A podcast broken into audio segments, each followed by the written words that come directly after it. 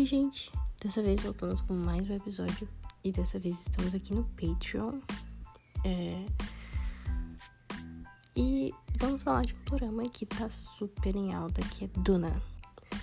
Aí eu quero fazer uma breve sinopse, porque eu quero entrar mais em detalhes do drama em si, porque eu já vi tudo.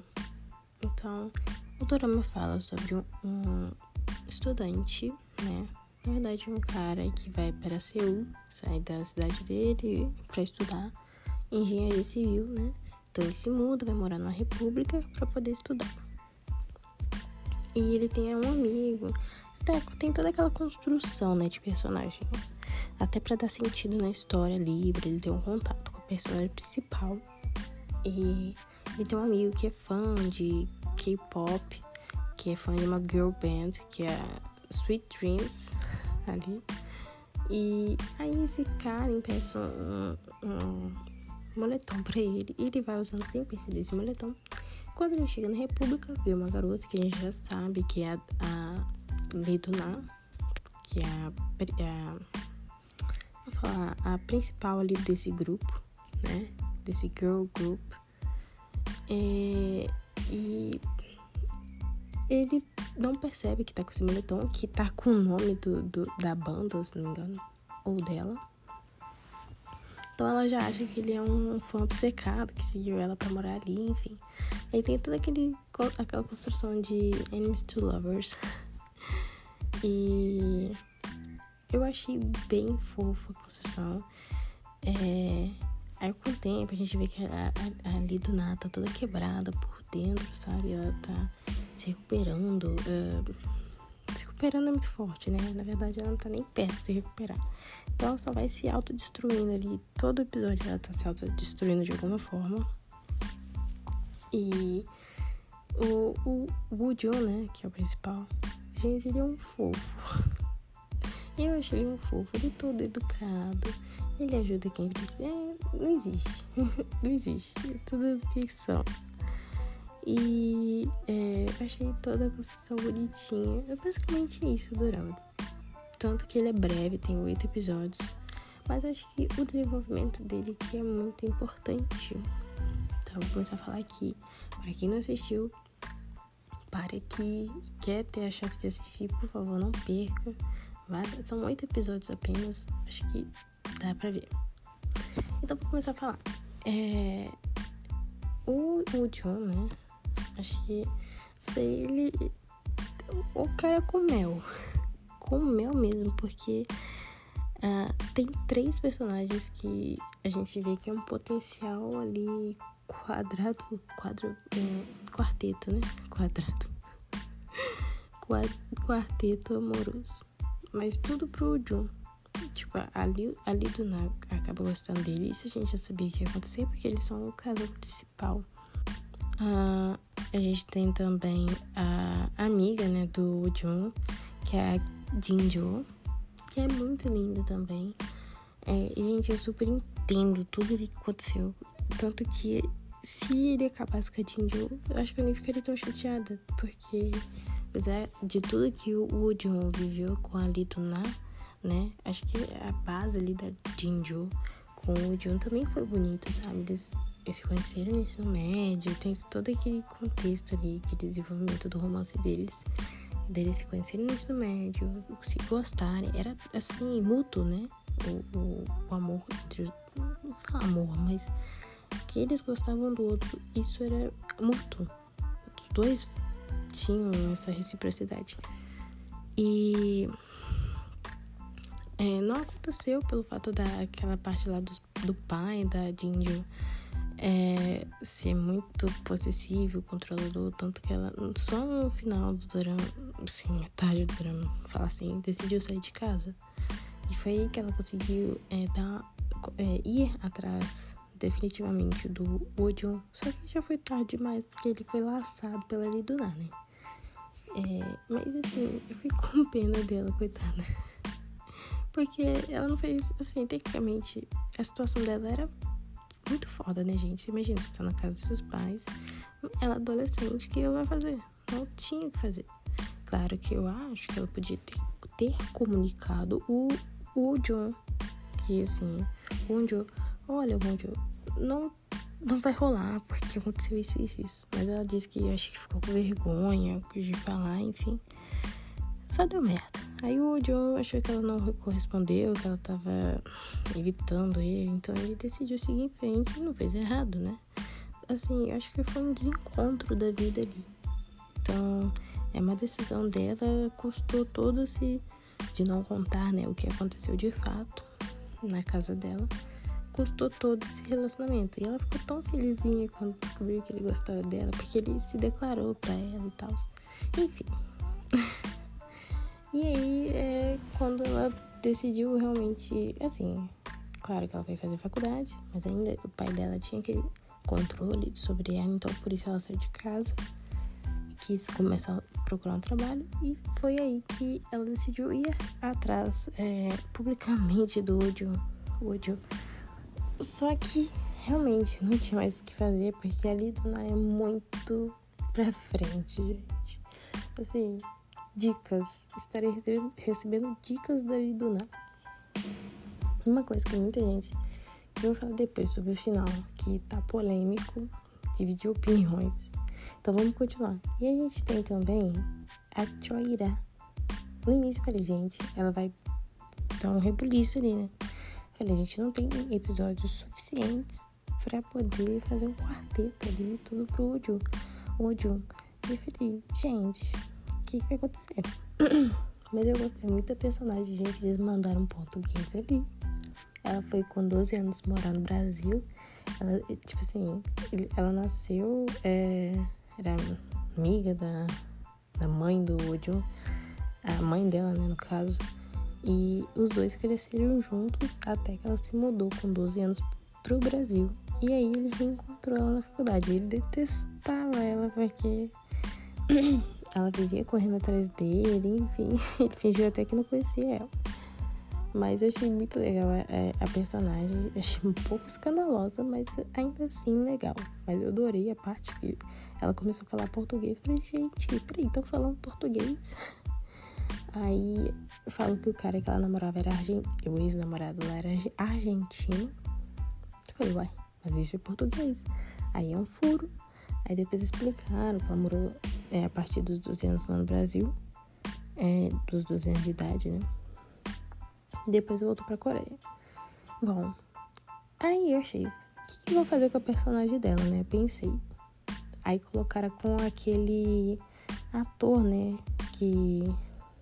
Ô, oh, gente. Aquele que é o, o que mora na, na República lá. Não vou lembrar o nome, não. Porque nem, nem tá aparecendo aqui. Ver se aparece aqui. Ele, coitado, ele tá aparecendo aqui, ótimo. Acho que, ó, vou achar ele aqui, ó. Ah, aqui, ó. É o Ku Jun-hong. Jun-hong, gente. Nem, nem sabia que esse era o nome dele. que horror. Aí, é, eles acabam tendo uma química ali depois de um bom tempo, porque esse Jun-ho é, tomou horror dela também no início. Mas enfim, é, eu acho que de secundário foi bem legal. Até pra um drama curtinho, eu acho que foi bem assim. Foi razoável, né, gente? Podia ter sido péssimo. Porque tem tanto secundário aí que nós não dá nem vontade de ver. Mas voltando, né, para nosso personagem principal, o último. E ali do nada.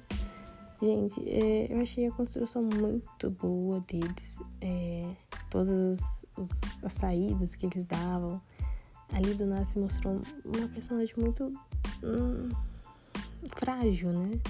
Então, ele ajudou a curar ela, sabe? Ajudou a melhorar ela.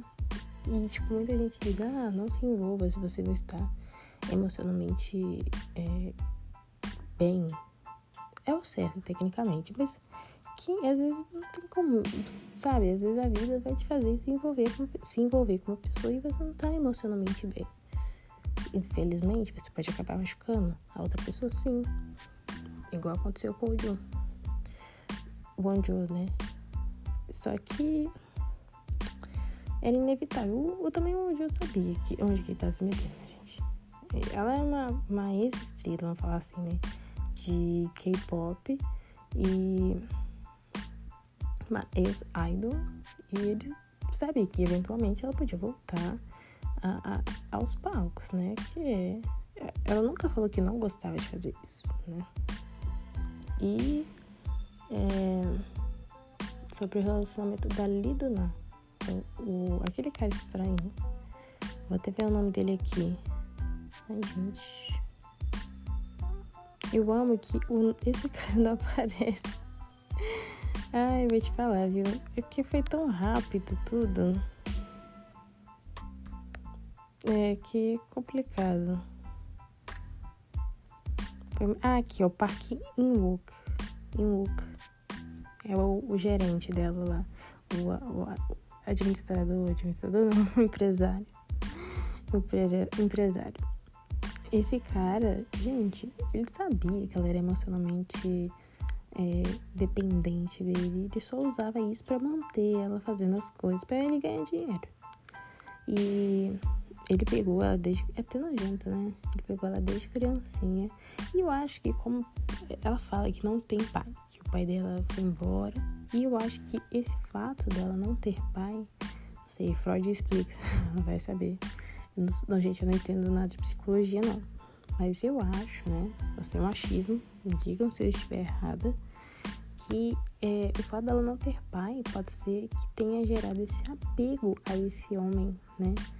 É, por ele cuidar dela, ela achar que cuida dela, né?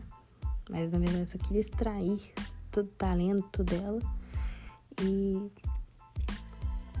é, e foi assim que ela acabou mais emocionalmente dependente. E quando teve aquela cena do que ela e o Woodrow viajaram e eles, esse cara vai atrás dela e ela vai com ele e deixa o Woodrow, o Woodrow, o Onjo, eu tô falando o nome dele errado onde lá plantado sozinho, ali dá vontade, sim, de ter muita raiva dela. Mas é o que uma pessoa emocionalmente dependente faria. E ela quer saber também, porque é claro que ela podia ter falado com o Joe, né, gente? Olha, eu, eu acho que ela poderia ter avisado. Gente, ele é o último a saber das coisas, né? É, e aí ela vai com ele. E tem, fala, ah, você me deixou lá, não sei o que. Eu, ele, literalmente, ela tava certa, ele fez tudo aquilo para punir ela. Ele deixou ela na casa, porque ela não queria, tipo assim, ela teve uma crise no meio de um show, falando que não conseguia mais cantar, ela tava sob pressão, ela teve, tipo, um burning out, tipo isso, né? E muitos comentários negativos, é, tanto de, de haters na internet, quanto a pressão dele mesmo ou até é, até as colegas de equipe fazendo pressão nela. Uh, então ela não estava aguentando e acabou tendo aquele surto. E aí foi que ela parou de cantar, que ela falou que não conseguia mais. E, e ele mandou ela para casa. E ela sempre teve esse medo de ficar sozinha, abandonada, e ele fez isso de propósito. Mas ali já era para ter iniciado um tratamentozinho de terapia, né? Que fazia bem. E eu acho que nesse momento que ela teve essa discussão com ele, né?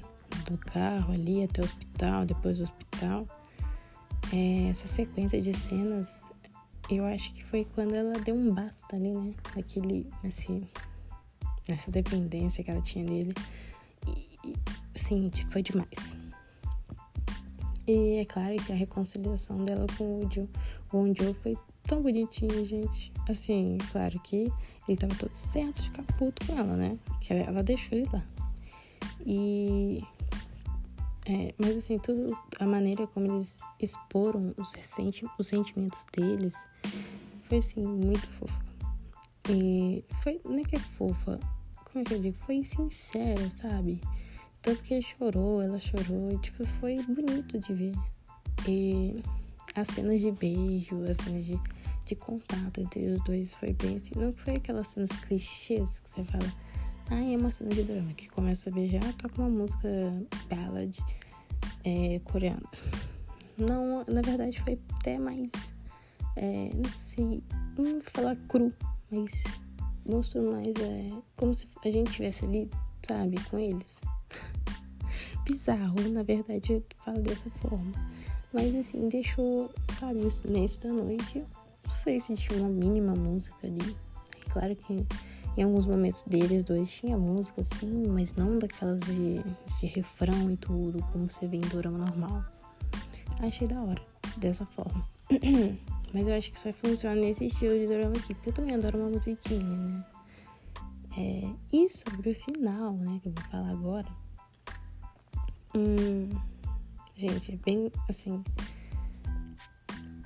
Ah, eu li, né, no Twitter, no X, que as cenas que a gente vê durante o início dos episódios do 1 ao 8, acho que tem alguns que não tem, tá? São é, cenas do reencontro deles, né? Que eles se veem. E, tipo, achei, achei da hora, achei da hora. Isso não significa. Porque, tipo assim, o Dorama termina com ela uh, decidindo que vai largar ele. Porque ela quer voltar, ela vai voltar para a carreira dela, porque ela foi meio que ameaçada, né? no sentido de que ela seria processada de uma quantia enorme por quebra de contrato. Acredito que tenha sido porque ela cantou quando eles foram num show, ela, ela acabou cantando. E acho que isso é, deu uma brecha para eles quererem processar ela. Não tinha como, mas porque, tipo assim, na cláusula falava que ela não podia assinar contrato com outras empresas, né? Com outras pessoas. Mas como ela cantou, aí eles né, é, que, queriam que ela cantasse de novo pra eles. Então deram esse jeitinho de falar que iam processar ela para ela voltar a cantar para eles. E uma das coisas que ela teria que fazer era terminar com o Joe. E ela falou que estava disposta. Porque acho que ela não pensou só nela, na verdade. Acho que ela pensou que quando aquele cara, o empresário dela falou com ela para ela terminar, falou que eles iam massacrar ela por ela estar namorando o Unjo. E faz sentido. E iam massacrar o Unjo também. Então acho que ela terminou por causa disso. Mas acredito que como tem essas cenas que mostram que eles se reencontraram depois, é, eu acho que, assim, é, meio, é um final aberto, sim, mas mostram que eles se reencontram. E ela. Hum, não sei, a gente pode acreditar que eles dois ainda têm um relacionamento ali é, escondido por trás das câmeras, não sei. Pode ser. É, quero, a gente tem que acreditar no melhor, né? ou a gente acredita que acabou, que eles viveram aquilo tudo pra nada. Na verdade, sim, ajudou ela a se curar, né? É, e é isso, ela, ela parou de se autodestruir enquanto tava com ele, né? Isso eu achei muito da hora, ver a evolução da Liduna. E, gente, eu gostei muito do dorama, foi um bom passatempo tal. Um pouco, é, assim, teve cenas muito divertidas. É um romancezinho, acho que dá pra você ver ali, ah, tô com vontade de ver um romance. Vê isso. É, eu gostei sim. Se eu fosse dar uma nota de 0 a 5, daria 4.2 por causa do final. Mas o 4 foi pela trajetória do drama que eu achei bem concisa, eu gostei bastante. E é isso, gente. Espero que tenham gostado desse episódio. É, siga o meu podcast a balinha lá no Spotify, vai me ajudar muito. E obrigada por ouvir até aqui. Beijinhos.